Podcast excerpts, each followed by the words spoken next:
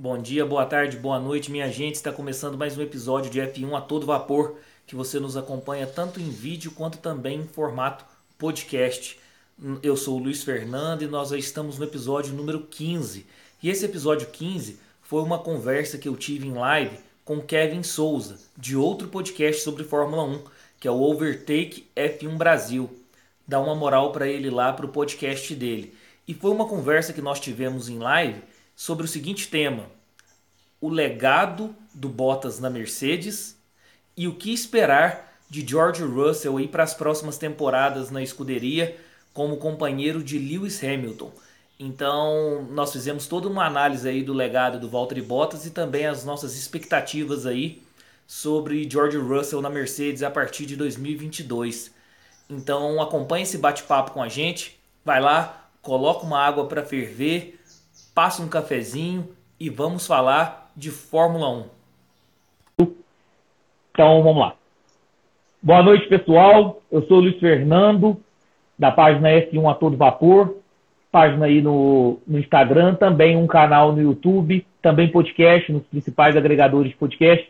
E eu conheci o trabalho do Kevin Souza, do, pod, do podcast Overtake F1 Brasil, muito bom as análises dele. dele eu, eu, escutei as últimas análises e eu também faço análise de GP, então é, ele é sempre muito preciso aí nas análises. Curtam lá o, o podcast dele, Overtake F1 Brasil, está também nos principais agregadores de podcast. Vou deixar ele se apresentar aí e ele falar um pouco da página dele primeiro, tá bom? Fica à vontade. Obrigado. Fala pessoal, boa noite. Eu sou o Kevin do arroba Overtake F1 Brasil. Vocês provavelmente já devem ter ouvido minha voz, agora vocês estão conhecendo meu rosto, como é, pessoal que ouve meu podcast, já que eu não faço live e os meus episódios não estão no YouTube. Então, no caso, vocês só me escutam pelo podcast no Spotify ou no Google Podcast, o tocador, seu reprodutor favorito que você tiver. Eu conheci também o, o Luiz Fernando. Ele, ele me chamou no Instagram, viu o meu trabalho, se interessou. Depois eu ouvi os podcasts dele, vi que tem uma grande qualidade. Ele aborda até um pouco mais o final de semana do Grande Prêmio, até inclusive o Grande Prêmio da Itália, ele falou sobre a questão do Latifi, que quase pegou o coelhinho, coitado, quando estava indo para o segundo setor do circuito. Pois é. E aí o meu podcast já aborda mais somente a corrida e os pontos lá, os destaques positivos e negativos. Então ele me convidou e é um grande prazer estar participando aqui do seu, do seu podcast, do seu episódio, que eu sei que vai agregar muito. E vamos lá, vamos que vamos falar de Bottas e falar de George Russell. Excelente. Aí, pessoal, se vocês quiserem interagir com a gente com perguntas, comentários, depois, na medida do possível, a gente vai lendo todos, tá bom? E de antemão, você falou que, que trabalha muito com o podcast, mas o pessoal mais te ouvindo, mas agora você já está fazendo live, todo mundo está vendo seu rosto é. também. Tô começando a aparecer. Tô saindo um pouco e... da timidez de aparecer. Isso é bom. Vamos lá, eu vou, é, eu vou fazer uma, introdução, uma pequena introdução aqui sobre Walter e Bottas. Acho que é melhor a gente começar com o Walter e Bottas e depois a gente fala um pouco do, do George Russell. Lembrando que todo esse, todo esse podcast, toda essa live que nós estamos fazendo, aborda muito a questão da equipe Mercedes. Porque primeiro é o legado do, do Walter Bottas, nesses cinco anos de Mercedes aí, e depois nós já vamos falar já emendar o assunto do que esperar do George Russell, também na Mercedes. Então, vamos lá. Eu, eu preparei o seguinte sobre o Valtteri Bottas. É um piloto finlandês, 32 anos, é, foi piloto de testes da Williams, aí em 2013 já foi confirmado para substituir o Bruno Senna. É, ele tem 171 GPs, 170 largadas, 9 vitórias, 17 pole positions, 17 voltas mais rápidas, 64 pódios, 42 vezes iniciando na primeira fila. E aí, é, considerando toda essa, essa questão do Valtteri Bottas aí, esses números iniciais apenas para enriquecer o nosso, o nosso debate, é, a primeira pergunta que eu te faço, Kevin, é, e depois também eu vou dar minhas considerações, é, o que você pensa sobre o piloto Valtteri Bottas? Que você acha do, do Valtteri Bottas como piloto? É, é um assunto que, que dá, dá uma certa polêmica para quem torce para ele, né? Assim, eu acho o Bottas um bom piloto. Eu acho que ele foi um piloto que começou com uma grande promessa quando apareceu ali na, na Williams. Inclusive criou-se até uma rivalidade entre os fãs do Massa e os fãs, fãs do Bottas na época. O pessoal falava que o Bottas estava dando botada no Massa e estava ganhando do Massa, estava se saindo melhor que ele. É, o, o, Bottas ele começou com uma grande promessa e assim se esperava que ele realmente fosse fazer grandes feitos na Williams. E depois que o Nico Rosberg ele se aposentou, aquela aposentadoria que pegou todo mundo de surpresa, mas que ao mesmo tempo dá para ver por que o Rosberg aposentou, que você ganhar do Hamilton, um piloto que hoje é heptacampeão mundial, você ir até o final para ganhar dele, pô, o cara, o cara é campeão, mas depois tem que aposentar para fazer terapia. e é o que provavelmente o Rosberg está passando até hoje. O cara deve estar tá fazendo terapia até hoje depois de ter vencido o Hamilton. Então entrou a grande chance do Bottas na equipe para ele poder correr pela Mercedes. Esperava que ele fosse fazer bons resultados. Só que no meu caso, assim, no tempo que eu já acompanho a Fórmula 1, eu não sei porque eu tive um feeling na época que eu acho que o Bottas ele iria correr bem, ele iria fazer um bom resultado, mas ele não iria ameaçar o reinado do Hamilton. Não iria fazer o que o Rosberg fez. Até ameaçou ali em 2019, que depois do Grande Prêmio do Azerbaijão, que foi a quarta corrida da época, o Bottas ele já assumia a liderança do campeonato. Mas no final das contas, o Bottas ele é um bom piloto, tem um ótimo potencial, mas estava dentro de um contexto, dentro de um cenário ali que o Hamilton é o piloto principal, cara. Aí o cara deu azar. Ele deu azar de ter como companheiro Lewis Hamilton. Se fosse outro companheiro, talvez o Bottas teria até brigado por título, dependendo da situação. É, gostei muito do seu comentário, vou agregar, vou complementar algumas coisas aí. É, eu, a minha opinião pessoal sobre Valtteri Bottas é que ele é um ótimo piloto, mas não extraordinário aquele ótimo piloto que é um excelente companheiro de equipe, que consegue trazer bons resultados, mas não é excepcional para ser um campeão mundial, para ser, para ser um cara que vai ser lembrado aí na história da Fórmula 1. Como fiel escudeiro para mim, vai ter uma, uma pergunta aí nesse sentido, eu acho ele excepcional, nota 10, como o segundo piloto, como piloto suporte. E, e, e você falou muito bem, ponderou muito bem. A primeira questão, na Williams, propriamente dito, até levantei uns números, como a gente ia falar sobre Valtteri Bottas, eu levantei uns números. Na Williams, desde que ele chegou em, é, em 2013, ele ficou à frente do seu companheiro de equipe, mesmo sendo segundo piloto. Ele ficou à frente do Pastor Maldonado, ele ficou à frente do, do Felipe Massa todos os três anos de Williams, sendo o segundo piloto. E lembrando é, que o Felipe Massa é era um piloto experiente, era um piloto que disputou título mundial com Lewis Hamilton, que pilotou pela Ferrari, a escuderia que eu, que eu entendo como a mais famosa da Fórmula 1. Não estou dizendo que é a melhor, mas é a mais famosa, sem sombra de dúvida. Tanto é que tem cota própria para eles de é, financeiro, né? Cota financeira própria, tem o poder de veto. Então, a Ferrari é a equipe mais famosa da Fórmula 1 e pilotar na Ferrari não é para qualquer um. Então, você pega o Felipe Massa como companheiro de equipe experiente, é, disputou título mundial. Você bate três anos do cara e, e, bateu o Pastor Maldonado. Então, na Williams, ele já se mostrou um ótimo piloto. Um piloto que traria bons resultados. Aí, com isso, ah, eu acho que a Mercedes foi muito, foi muito inteligente. A Mercedes foi, trouxe ela para agregar a sua equipe com um piloto extraordinário, um dos maiores, não, eu acho o maior já de todos os tempos, mas um dos melhores também de todos os tempos, que é Lewis Hamilton. É um heptacampeão mundial, é, 99 vitórias na Fórmula 1, 100, 101 pole position, se eu não me engano. Então, é, é um cara excepcional fora da curva. O Bottas, eu nunca imaginei o Bottas alcançar ou ultrapassar o Lewis Hamilton em algum campeonato, em alguma pontuação. Nunca imaginei. Só que eu sempre imaginei ele como fiel escudeiro. E ele, de fato, eu acho que ele cumpriu esse papel muito bem, com dignidade. Então, eu, assim, é, o Bottas, para mim, um excelente piloto, um ótimo piloto, mas não vai ser extraordinário, não vai estar no hall aí dos extraordinários.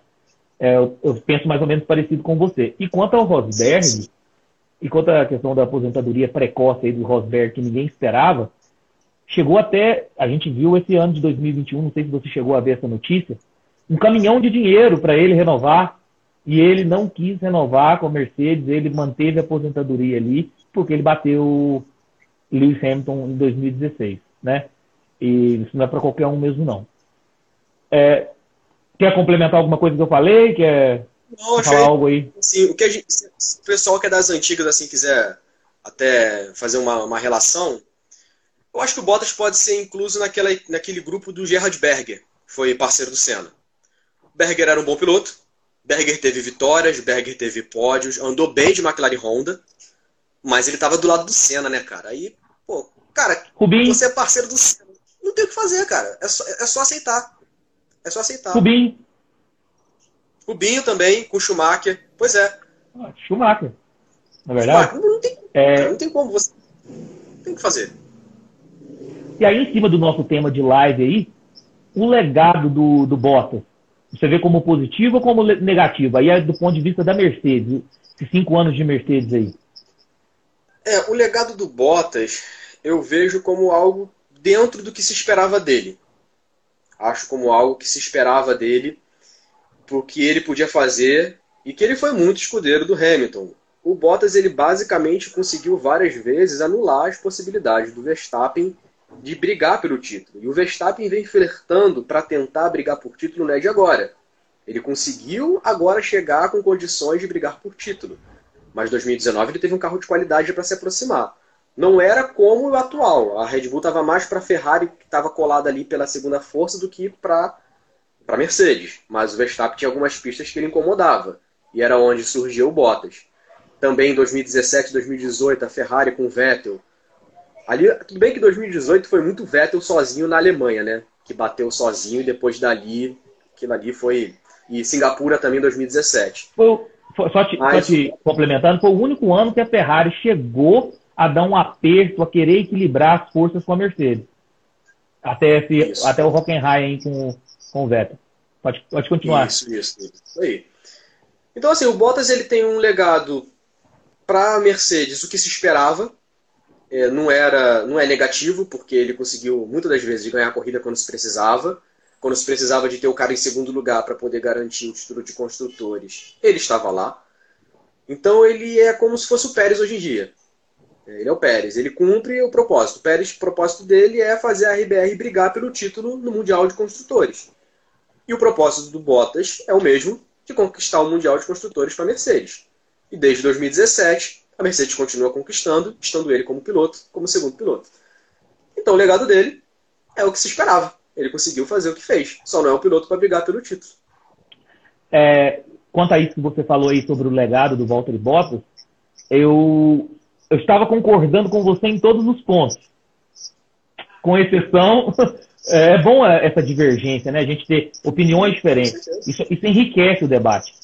Com exceção dessa questão do Pérez eu acho, por mais que eu goste do, do piloto, do Sérgio Pérez, mas eu acho que o Bottas ainda está muito à frente do Pérez, até porque esse ano eu vejo a, a, a Red Bull como, como o, o, melhor carro do grid até o momento, e o Pérez não entrega resultados, nós estamos vendo lá na, no, no, Mundial de Construtores a Mercedes do Bottas, do Bottas mais ou menos em 2021, ajudando o Lewis Hamilton em pontuação, e a Mercedes é a líder do campeonato de construtores, mesmo a Red Bull tendo o melhor carro. Então acho que o Pérez por mais, aí são outras questões, mas acho que o Pérez ainda fica devendo um pouco mais que o Bottas. Sobre o, é, a única questão que eu, que eu divergi aí, que eu. Na verdade, o que me referi que o, o, Bottas tem a mesma função do Pérez, né? Ah, Não que o Pérez está conseguindo ah, tá. cumprir. Ah, tá. que tá cumprindo é outra coisa. Agora, ah, tá. que o, o Pérez tem a mesma função, sim, entendeu? É a mesma coisa. Entendi. É, quanto ao legado do Bottas aí, que é a pergunta que eu, que eu fiz aí para você, que você respondeu muito bem, também com um legado positivo eu também enxergo o legado do Bottas muito positivo, na verdade. Eu acho, eu acho que o, Bottas fez o que, se, que a Mercedes se esperava dele. Lembrando que a Fórmula 1 é corrida de carro. Embora tenha pilotos excepcionais, a equipe pensa no Mundial de Construtores, a fatia do bolo. A fatia ali que, que, que ao final do ano é repartida, isso eu digo do ponto de vista financeiro, a fatia do bolo financeira, é o Mundial de Construtores. Então a equipe chegou para o Bottas e falou: olha, cumpre o que você tem que fazer. E eu acho que ele cumpriu a risca. Eu até anotei alguns números, até para enriquecer o debate, que eu vou, rapidinho, se me permite, eu vou estar tá falando. Em 2017, né, que o Bottas estreou aí na Mercedes com Lewis Hamilton, foram, tiveram 20 corridas em 2017. O Bottas teve 13 pódios. Ele ficou em terceiro lugar no campeonato de pilotos e a, e a Mercedes primeiro em construtores.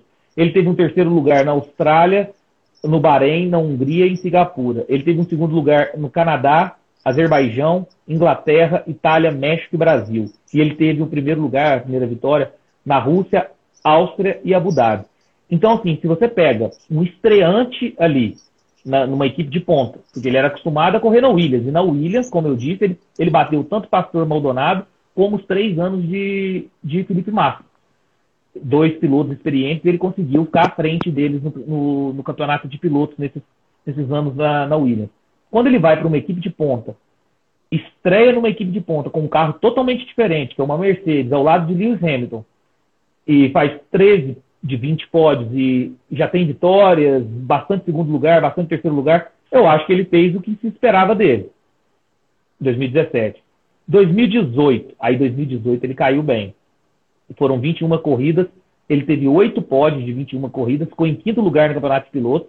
Foi aí quando a Ferrari deu aquele aperto aí para a Mercedes, e, mas ganhou construtores. Ele teve um terceiro lugar na Itália um segundo lugar no Bahrein, na China, na Espanha, no Canadá, na Alemanha, na Rússia e no Japão. Então, esse 2018 foi muito prejudicado também pela questão da Ferrari. A Ferrari deu muito aperto ali até Hockenheim, igual você mencionou com, com o Sebastian Vettel ali. Então, mas também, em tese, com um trabalho digno, porque a Mercedes conseguiu o Mundial de Construtores. Em 2019, ele, foram 21 corridas, ele teve 15 pódios foi, ficou em segundo lugar, foi vice-campeão do campeonato de pilotos, perdendo apenas, apenas para o seu companheiro de equipe Lewis Hamilton, que é um piloto fora da curva, a gente acabou de falar, que é um dos melhores de todos os tempos. E também ganhou o campeonato de construtores. Ele teve um terceiro lugar em Mônaco, na Áustria, Bélgica e México. Um segundo lugar no Bahrein, na China, na Espanha, na França, na Inglaterra, na Itália, na Rússia. E teve a vitória, a vitória na Austrália, Azerbaijão, Japão, Estados Unidos. Ou seja, quatro vitórias aí em 2019 e já garantiu o, o vice-campeonato de, de pilotos. Em 2020, vice também de pilotos. Foi o segundo vice-campeonato, só perdeu porque o primeiro é um cara chamado Lewis Hamilton. E teve o primeiro de construtor, e, e ficou em primeiro em construtores também. E aí ele teve, foram 2020, por conta da pandemia, nós não tivemos tantas corridas, então foram 17 corridas, ele teve 11 pódios. Em terceiro lugar na Hungria, em Silverstone, 70 anos de Fórmula 1, e na Espanha. Um segundo lugar na Estíria, Bélgica, Toscana, Portugal, Portugal, Emília-Romanha, Abu Dhabi. E um primeiro lugar, uma vitória, né, na Austrália e na Rússia. Aí, 2021, nós tivemos 14 corridas até o momento. Oito pódios dele em 14.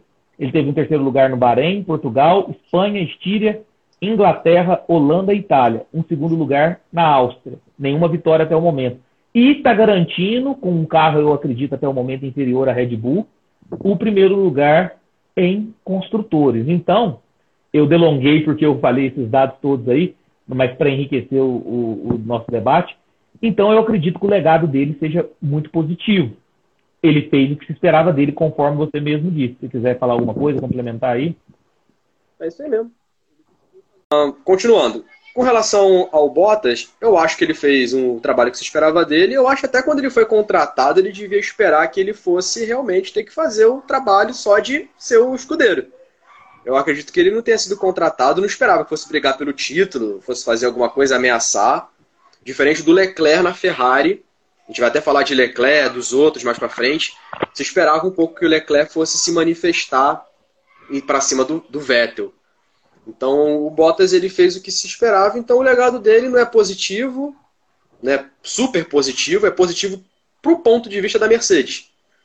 Mas dentro do contexto que se envolve a Fórmula 1, eu acho que o legado dele foi o que se esperava. Ele foi o Gerhard Berger. Foi o Gerhard Berger dos tempos modernos. É basicamente isso. Excelente. Acho que a gente pode estar avançando aí. Pessoal, desculpe pelo problema de áudio aí, mas o pessoal está continuando. Eu vi que o pessoal está todo, mundo aí interagindo com a gente. Pode interagir, mandar perguntas aí que depois a gente vai respondendo, tá bom? É, agora uma pergunta um pouquinho polêmica. Bottas, o melhor finlandês da história sem título mundial, lembrando que, a, que os finlandeses que possuem título mundial, Keck Rosberg, é, Mika Hakkinen e Kimi Raikkonen. Ah, lembrando que tem Mika Salo, Kovalainen. Bottas é o melhor finlandês sem título mundial? Fácil, sim.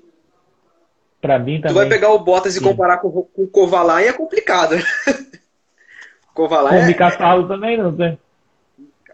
Não tem. Era sofrido. Eu, eu, eu não vi o Mika Salo, assim, peguei o Mika Salo no final de carreira. Né, já estava parando. Sim. Mas Aí. o Kovalainen eu acompanhei a carreira dele toda ali na, na Renault 2007, depois 2008, foi para a McLaren em 2008, que eu não sei o que a McLaren teve na cabeça que contratou Kovalainen. Então, só tem uma vitória na história da Fórmula 1, GP da Hungria, porque o Massa estourou o motor. Estourou o motor faltando três voltas para o final, era a única vitória que ele teve. Ainda teve a sorte de ser o piloto número 100 a ganhar uma corrida, né? o piloto inédito que eu me refiro, né? Não sabia, não sabia. Não sabia. Foi, foi, foi o piloto número 100 a ganhar na época. Teve até a Globo Esporte colocou isso na época. Então, facilmente o Bottas é o melhor piloto finlandês sem títulos mundiais. Facilmente. Excelente. Eu não tenho mais, eu não tenho nem mais o que complementar aí. Você falou muito bem, até enriqueceu aí com, com as histórias aí, tanto do Kovalainen quanto do, do Mika Salo. É, um, agora, outra um pouco, essa eu acho um pouquinho polêmica, vamos lá. É, Valtteri Bottas, o melhor segundo piloto da história? Hum, rapaz, aí você me pegou, hein? Quer que eu Quando comece? Você fala essa? segundo... Oi? Quer que eu comece essa para você ir pensando? Não, não, eu posso responder, posso ah. responder. Só que assim, você me pegou nessa aí, porque quando fala esse melhor segundo piloto, eu penso muito no Rubinho. Penso muito no Rubinho Barrichello, pelo trabalho que ele fez dentro da Ferrari. O pessoal sabe disso. O Schumacher ele é campeão mundial, ele por ser talentoso, a gente sabe que ele tem um talento inquestionável. Em pouco tempo já ganhou uma corrida na Fórmula 1, em menos ainda ganhou um título mundial. Mas a gente sabe que a Ferrari também teve um carro muito forte nos anos 2000 porque o Rubinho trabalhava naquele carro. O Rubinho era mais o piloto acertador de carro. E o Schumacher só sentava para pilotar. Isso é uma coisa que todo mundo sabe disso. Então o Rubinho pode ser considerado o melhor segundo piloto. Mas eu também vejo o Rosberg como o melhor segundo piloto. Por quê? Durante todo esse tempo ele foi segundo piloto. E o que faz dele ser melhor do que os outros? Ele conseguiu quebrar aquela linha tênue que tem entre o segundo piloto nunca ser campeão e ganhar o título. O Rosberg é o único piloto da história que foi segundo piloto, foi contratado para isso, trabalhava como segundo piloto e que quebrou esse muro que, tinha, que tem entre segundo piloto e primeiro piloto. Ele foi o primeiro piloto que conseguiu fazer isso na história da Fórmula 1. Então talvez o Rosberg seja o melhor segundo piloto da história. Entendeu? Faltou isso por Rubinho Barrichello. Então, só para só pegar a sua opinião completa, então você fica com o Rosberg ao invés do Rubinho. Fico com o Rosberg. Certo. Eu, eu achei o, o ponto de vista que você abordou do Rubinho, eu vou discordar um pouco. Embora goste muito do Rubinho, piloto, e do Rosberg, eu vou concordar plenamente e vou dar minha opinião. Quanto ao o, o Rubens Barrichello, e, e, já de antemão, para mim é o Bottas, viu? Depois eu vou, eu vou explicar para vocês. Vamos lá. Vai levando, ao, lá. É, o bom é, é, isso, esse debate, essa, essa divergência de opiniões às vezes. Quanto ao Rubinho, eu, pelos resultados da Ferrari, é, eu acho que o Rubinho ficou devendo um pouco. Era muito nas costas do Schumacher se a gente pegar os resultados do Rubinho Barrichello com o carro da, da Ferrari, o primeiro ano ele até desenvolveu bem, mas nos demais anos ele deixou um pouco a desejar. Ele não conseguia, por exemplo, igual o Bottas, pegar um segundo pódio, entendeu? Segundo, terceiro lugar. Rubinho tinha corrida com o Rubinho ficava em quinto com aquela Ferrari, em sexto com aquela Ferrari. E, isso, muitas corridas. E, então, essa parte de, de fiel escudeiro do Rubinho, embora ele esteja no rol dos melhores de todos os tempos, aí, segundo piloto da história, eu acho que ele ficou muito nas costas do Schumacher e o Rubinho ficou devendo. O Rubinho teve poucos pódios, poucas, poucas, poucas corridas ali que ele ficou páreo a páreo com, com o Schumacher. Quanto ao Rosberg, é, é, realmente impressionante um segundo piloto quebrar essa linha tênue aí e ganhar um título mundial em cima do primeiro piloto é, todos os méritos para o Rosberg. Ele não ganhou de qualquer um, ele ganhou de Lewis Hamilton. Então, é. Mas, assim, também eu acho muito interessante, isso aí eu concordo com você plenamente da questão do Rosberg, mas eu acho também que sai questão de uma temporada aí, 2016, que ele ganhou. O Bottas, pelos números que eu falei aí mais cedo, de 2017 até agora, 2021, que a Mercedes está em, em primeiro Mundial de Construtores, para uma equipe, o que se espera do segundo piloto, eu acho que o Bottas é impecável. Ele traz o que a, equipe espera. Um pódio, um terceiro lugar, um segundo lugar. Olha, se você, se você fica num terceiro lugar aí, é 15 pontinhos para o Mundial de Construtores. Não é verdade? Se você pega a volta mais rápida, então 16. E ele, ele fez muitas corridas isoladas, assim, que, ele, que dava tempo. Ele ficava em terceiro ali, garantindo os 15 pontos, dava tempo dele ir no pit stop, é, fazer o pit stop na última volta, dar a volta mais rápida e ganhar mais um pontinho para a equipe. Então, por esses números que eu passei aí desses cinco anos de Mercedes, para mim, é, e isso é bom divergir, você acha o Rosberg, eu, eu, eu vejo o Valtteri Bottas como o melhor segundo piloto da história já. Já. Uhum. Tem mais e... coisa aqui, o Leonardo Marques Abrantes falou, não Vamos esqueça lá. de Danny Hill, que era companheiro de Jack Brabham e venceu o campeonato de 67, é verdade, Danny Hill. Verdade. Inclusive ganhou também as 24 horas de Le Mans em 66, no ano anterior, passa até a história dele bem por alto no Ford versus Ferrari. Quem não viu esse filme, recomendo, é um filme muito bom. Acontece lá uma história lá que no final dão a vitória pro Danny Hill, mas não foi bem ele que ganhou. Se vocês quiserem saber quem foi que ganhou, vê o filme que vocês vão saber. Boa! Lembrando aqui, o próprio Leonardo deu um comentário mais cedo aí, Walter Bottas teve a, a inglória tarefa de ser companheiro de equipe de um dos melhores da história. Foi o que nós dois, isso aí nós dois comentamos, né? É, tanto é que os méritos todos que a gente está comentando aqui para Rosberg é justamente por isso, não é verdade? É, justamente por, por o fato do Rosberg ter ganhado esse título, um título em cima de Lewis Hamilton.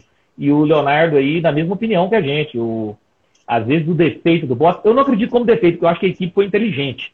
O defeito do Bottas foi competir com o Lewis Hamilton. Ele é, realmente não. Foi o azar, na verdade. É assim, eu gosto muito de fazer relações esportivas, né? Fazer uma relação de esporte com outro o pessoal que talvez goste de tênis pode se comparar da seguinte forma: você é um tenista que vai disputar a sua primeira competição de Roland Garros. E logo no, na primeira rodada você cai num sorteio com o Rafael Nadal. Tu é poderia ter ido até a semifinal, cara, mas tu caiu com o Nadal na primeira rodada, mano. Já era, é 3-0. 3-7 a 0, fácil. Mais ou menos. É sim, é a mesma coisa. Foi o azar que teve. O Berger teve o mesmo azar de estar com o Senna do lado. Então. Simplesmente isso. Tem que se fazer. E, ó, pessoal, nós vamos agora à última sobre botas, última perguntinha aí sobre botas, nós já vamos agora tá, tá falando depois do George Russell. E o que esperar do Bottas daqui para frente? O que esperar do Bottas daqui para frente? Eu Alfa acho que o Bottas ele vai fazer bons resultados. Não, talvez não como a Williams, vai depender do projeto da Alfa Romeo. Vai depender do que a Alfa Romeo vai fazer daqui para frente. Mas como ele não vai estar numa equipe que ele não tem um heptacampeão mundial ao lado dele, eu tenho certeza que ele vai fazer um excelente trabalho. Acredito que o Bottas vai pegar essa Alfa Romeo, que o Giovinazzi já consegue pontuar, inclusive, e consegue fazer Q3. O Bottas provavelmente vai pegar esse carro e vai continuar pontuando, beliscar ali sexto, sétimo, numa corrida maluca, quem sabe um top 5 e vai fazer o bom trabalho que ele sempre fez. Ele não vai ter mais aquela pressão na cabeça. Eu falei isso, inclusive, no meu último episódio sobre o Grande Prêmio da Itália, que o Bottas sem pressão, o que, que foi que ele fez? Pole position no, no treino classificatório para o Sprint Qualify, ganhou o Sprint Qualify, teve que largar em último porque trocou o componente do carro, mas terminou em terceiro lugar. Só o cara tá com a cabeça mais light, ele já consegue fazer resultados melhores. Falei isso também numa live que eu fiz com, com o canal Somos F1. Falei a mesma coisa também nesse sentido aí sobre o Valtteri Bottas. Eu acredito também que ele vai fazer um trabalho muito digno, até porque ele não vai estar numa equipe de ponta. E ele é um bom piloto, um ótimo piloto, igual a gente concordou aí no início da, da live. Então acredito que ele vai fazer um trabalho muito bom na Alfa Romeo, vai conseguir bons resultados também. Penso da mesma forma que você, mas eu acho que por por ter 32 anos, acabou o sonho aí de ser, de ser campeão mundial, né? Acabou o sonho de Sem ser dúvida, um extraordinário, né? Só, só, assim, só, só uma espécie de Brown GP, uma coisa parecida, uhum. que de um ano para o outro, a Alfa Romeo, sei lá, resolve romper com a Ferrari e contrata motor Lamborghini. Uma coisa bem doida assim. Aí a Alfa Romeo de um ano para o outro vira um mega carro. Só assim. Só aí assim. Dá, um, dá... dá um. Deixa eu dar um salve aí para a página Somos F1 do Egleitos aí. Faço live com ele direto aí, manja muito de Fórmula 1 também. Então, esgotado Bottas, vamos falar um pouco de Russell. Russell, piloto inglês, 23 anos, 2014 venceu a Fórmula 4 inglesa, 2017 venceu a GP3, 2018 venceu a Fórmula 2, em 2019 iniciou na Williams, é, em 2020 colocou o carro da Williams seis vezes no Q2, é, teve a questão aí do, do Covid do, do Hamilton, então ele chegou a participar, depois nós vamos falar sobre isso, Covid do Hamilton, ele chegou a participar em Sakir aí, uma corrida com Mercedes, com um carro que não era adaptado para ele. É, e agora em 2021, conseguindo o carro, é, conseguindo colocar o carro da, da Williams no Q2 quase todos os treinos classificatórios. Teve o primeiro pódio aí no, no não GP da Bélgica. Uhum. E conseguiu também os primeiros pontos na, pela Williams em 2021. Então a primeira pergunta que eu te faço: que você acha, que você pensa desse piloto George Russell? Ah, o Russell, sem dúvida, é uma grande promessa. É aquele piloto que se espera ser multicampeão. Se espera se ganhar muitos títulos por ele. E a contratação dele para a Mercedes, a gente já consegue imaginar que é para poder fazer durar essa dinastia aí que a Mercedes tem na Fórmula 1. Com certeza a ideia é para o futuro ele substituir o Hamilton como primeiro piloto e buscar o título. Isso aí é certo. E acredito sim que ele vai ser campeão mundial. Não sei se vai ser multicampeão, porque daqui a pouco a gente vai falar da, dos outros pilotos, da outra safra de pilotos que tem da Fórmula 1. Então, eu não espero que talvez ele ganhe muitos títulos em sequência. Mas ser campeão, eu acho que se espera muito. Se espera muito. Excelente. Aí, ó, o Egleison da página Somos F1. Lembrando que 2022 tem mudança de regulamento, então pode ser que que dê aquela alterada aí nessa questão das equipes aí. Pode ser que uma equipe fortaleça, outra enfraqueça. É, realmente tem tudo isso. Mas, eu, agora, minha opinião sobre George Russell, eu acho um piloto fora da curva, um piloto excepcional. Ele realmente, o que ele consegue extrair do carro é, é impressionante. E sabe, você sabe quando que eu, que eu vi o, o George Russell como um piloto excepcional? No? Grande Prêmio de Sakir em 2020. Ah, foi, foi isso aí, isso aí mesmo, vou, também. Vou explicar também. por quê. Aquelas questões do, do, do Q2 ali, de, de Williams, seis vezes em 2020 e tal, aquilo tem tudo a questão do, do ritmo de treino, não dá para você avaliar muito um piloto, porque é uma volta rápida. Mas mesmo assim ele já era excepcional. Mas quando o Hamilton, não sei se você lembra aí do Grande Prêmio de Sakir 2020, quando o Hamilton contrai Covid-19 o George Russell tem 1,85 de altura e o Hamilton é baixinho. Não dá tempo de adaptar o, banco ao, ao, George Russell. O volante, tudo adaptado do jeito do baixinho Hamilton pro meio gigante aí, George Russell com 1,85. Ele pega pela primeira vez o carro da Mercedes. Ele, ele simplesmente lidera quase toda a corrida. Na verdade, ele, ele, ele perde a pole para o Bottas no GP de Sakir 2020 por 26 milésimos. Então o Bottas, o Bottas já, já é piloto Mercedes desde 2017.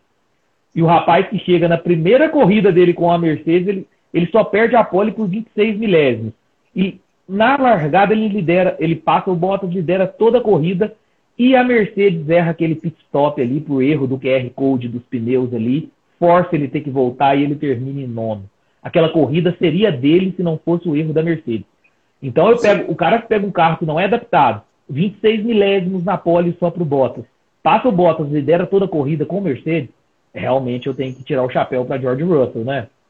Não sei se você com quer complementar algo aí. Não, você falou tudo o que precisava falar. É, aquela corrida que ele de Sakira ali, ele mostrou que é um piloto para ser campeão mundial, com perfil de campeão. E o Toto Wolff viu isso. A partir dali, eu acho que, na verdade, se a gente fosse pegar a carreira do Bottas, né, traçar, um paralelo, traçar um paralelo, uma linha, até onde ele estava bem com a Mercedes e onde que as coisas começaram a desandar, foi no Grande Prêmio de Sakir.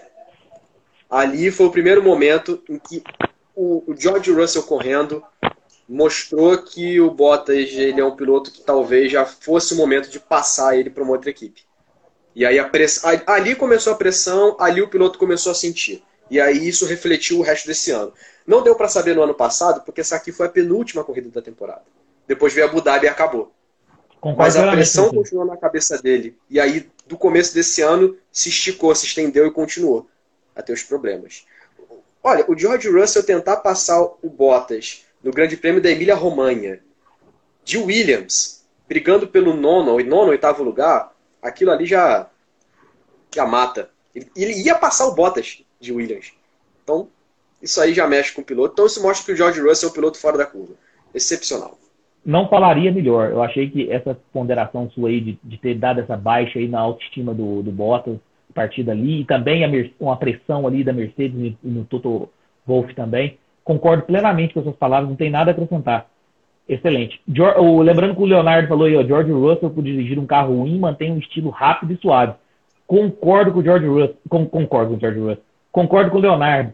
E acredito o seguinte: o problema é manter o ritmo de corrida, né? Esse carro ele consegue fazer uma volta rápida e colocar o carro no Q2, inclusive o Latifi já está conseguindo ultimamente, mas o ritmo de corrida da Williams é muito fraco. O carro é muito aquém. Somos F1.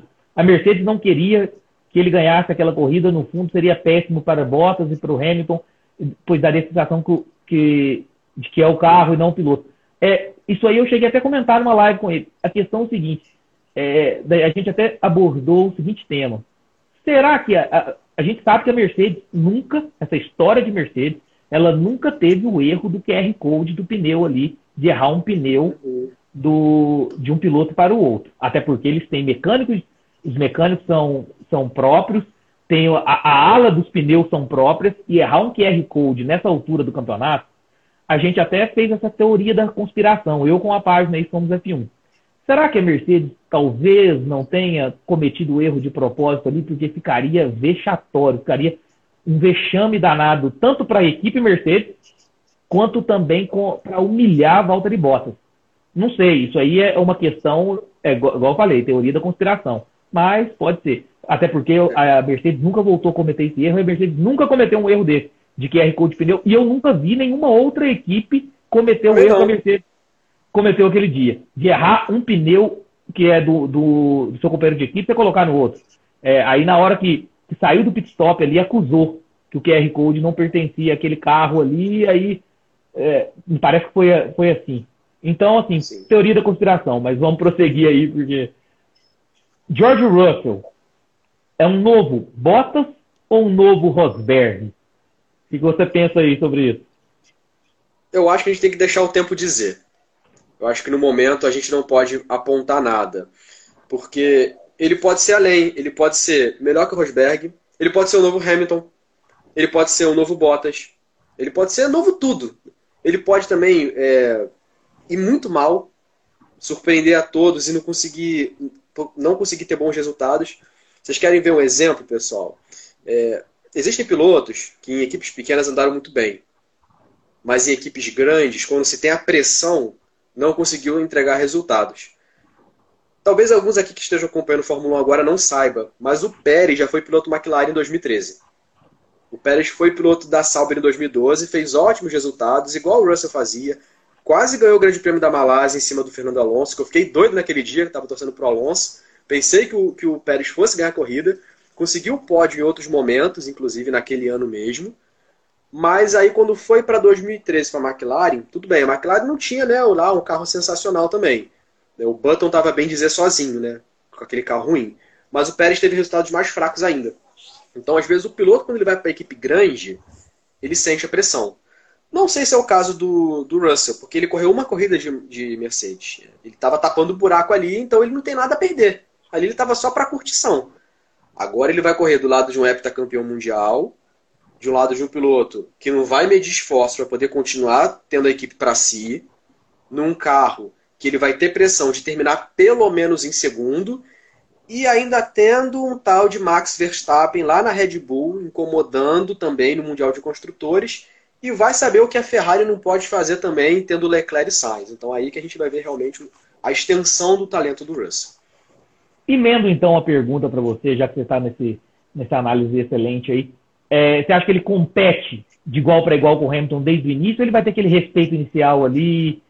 É, vai ficar mais comedido ali no início com o carro da Mercedes? O que você pensa sobre isso? Caramba, essa é difícil, hein? Essa é difícil, porque o, o Hamilton. É, o Hamilton ele não, não vai dar moleza pro Russell, tenho certeza. O Hamilton não vai dar moleza, não vai ter esse espírito negócio de campeão. Ah, tem, Hamilton tem espírito de campeão, né? É. É, ele tem espírito de campeão. Ele vai brigar por título até o final. Ele vai, se puder ir para fora da pista, como ele está fazendo esse ano, ele vai fazer.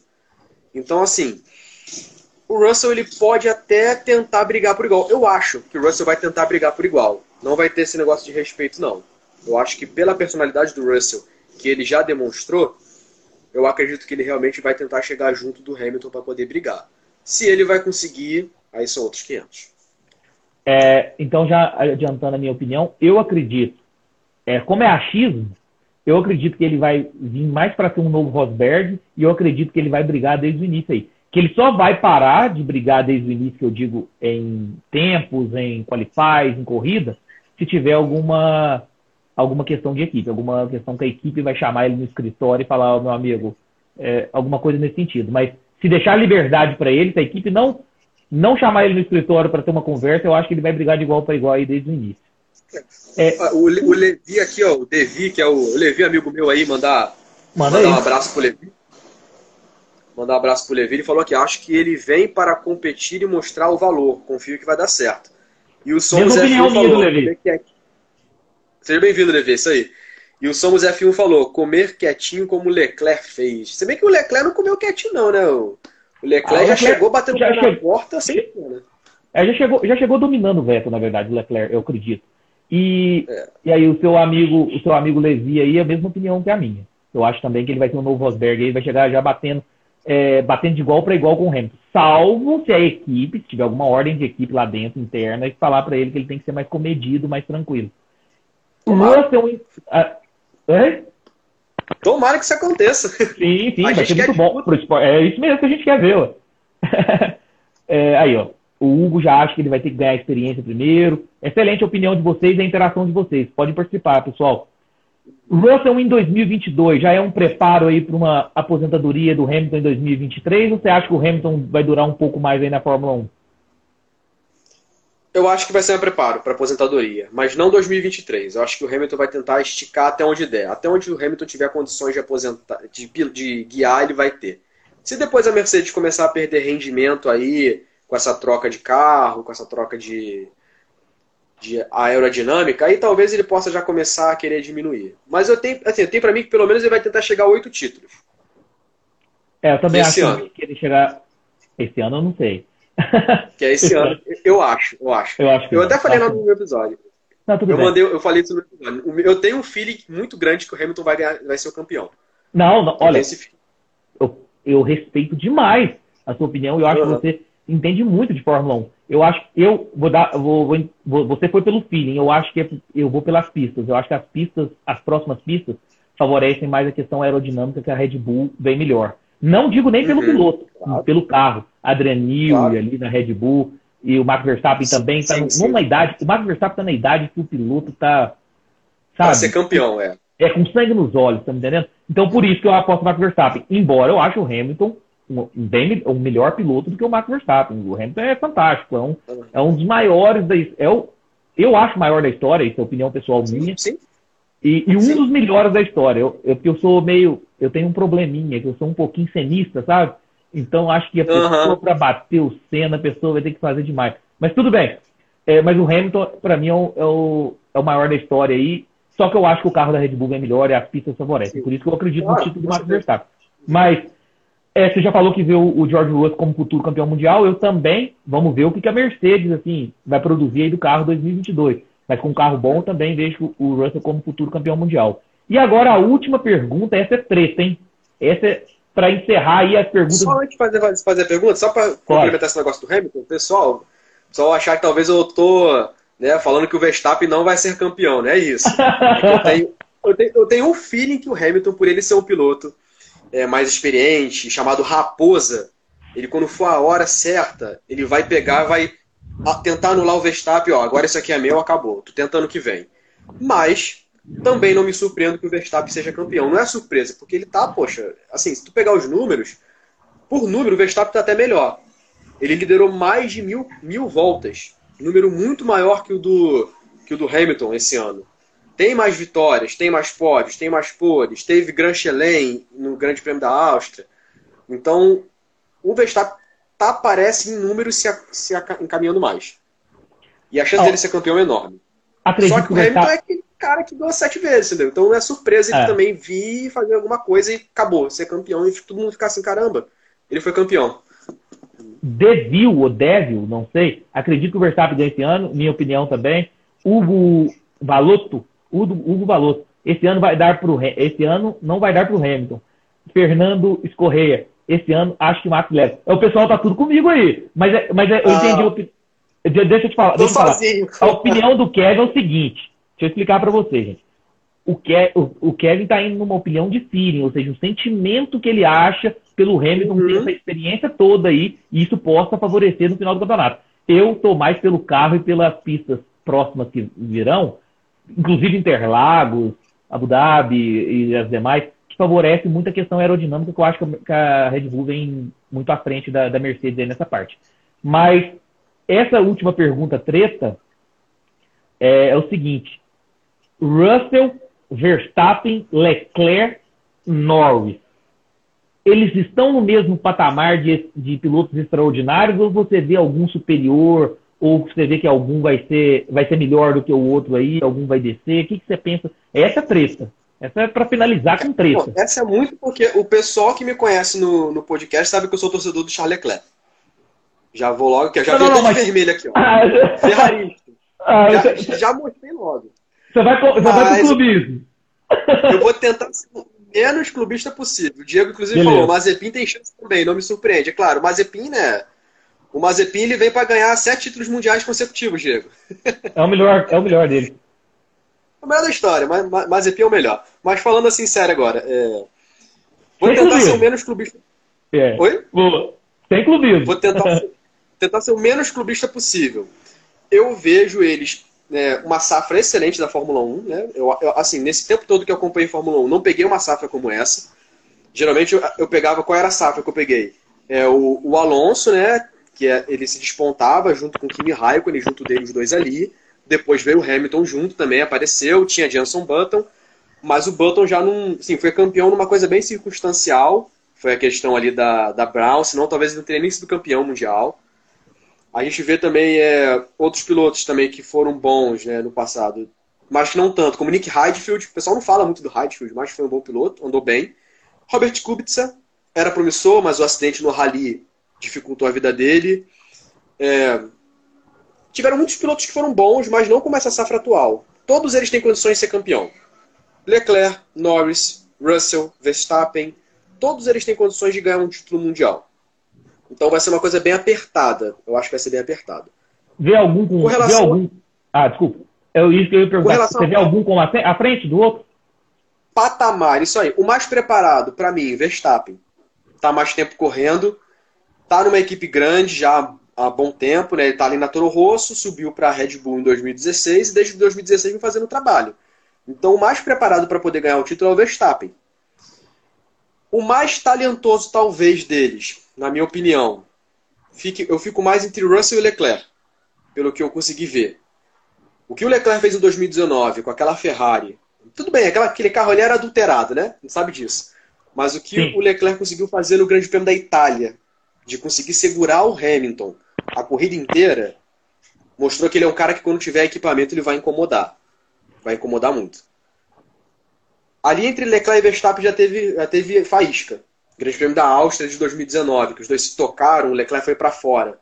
Não deu nada na época, né? Os dois estavam lado a lado. Mas os dois têm muita qualidade ali, os dois são muito bons. Eu vejo o Verstappen um piloto mais arrojado, mas o Leclerc é um piloto mais técnico, mais frio para poder correr em alguns momentos. Às vezes faz besteira também, né? Treino classificatório, bater, faz muito isso. Mas em corrida ele é, ele é bem frio. E o George Russell vem ali junto também para poder mostrar o talento dele e também tentar ser campeão. Desses quatro que eu vejo um pouquinho menos é o Norris. pouquinho menos. Também não quer dizer que o Norris seja ruim, mas eu ainda acho que falta um pouquinho para ele amadurecer ali aquele aspecto de piloto. Talvez seja o jeito dele que ele seja muito garoto, às vezes, tenta brincar muito. Brincalhão. E ele está até tentando, tentando mudar isso, inclusive. Mas eu ainda sinto que ainda falta um pouquinho para o Norris chegar nos outros três. Mas essa trinca aí é trinca principal. Tem Esteban Ocon também vindo aí, né, que também mostrou já a personalidade no Grande Prêmio da Hungria. Mas falta carro para ele, né? Não sei se ele é um piloto para brigar por título.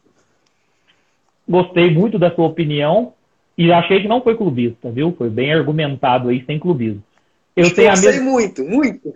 É, eu tenho a mesma opinião que você. Eu acho que eu vejo, eu gosto dos quatro pilotos, acho que todos eles têm, têm cacife para ser campeão mundial. Vejo o Verstappen acima de todos hoje, atualmente.